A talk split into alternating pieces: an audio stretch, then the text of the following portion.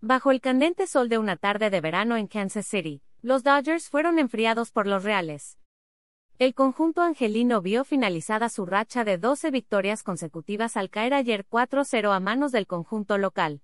Los Dodgers se quedaron a un triunfo de empatar la mejor marca de la franquicia que data de 1958.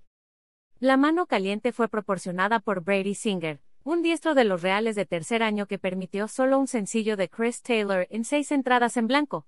La efectividad de Singer en sus últimas seis aperturas cayó a 1.64 y recibió una ovación de pie luego de ponchar a Max Muncy para terminar el sexto en su lanzamiento 102. Singer 6-4 silenció a los Bates de los Dodgers que anotaron 21 carreras en victorias desiguales el viernes y el sábado y superaron a sus oponentes 91-31 durante la racha ganadora. El manager de los Dodgers, Dave Roberts, suspendió la práctica de bateo previa al juego por segundo día consecutivo para mantener a sus jugadores fuera del calor el mayor tiempo posible. Golpearon en una jaula interior en su lugar. Los Reales no tuvieron fuegos artificiales con muchas rayitas en el marcador, pero anotaron carreras individuales en la primera, tercera y sexta entrada contra el zurdo Tyler Anderson, 13-2, principalmente lanzando roletazos y elevados al medio del campo.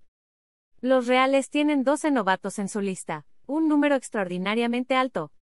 Un novato particularmente impresionante, el primera base Vini Pascuantino, conectó un jonrón en el octavo contra Craig Kimbrell luego de conectar un sencillo productor en el tercer inning.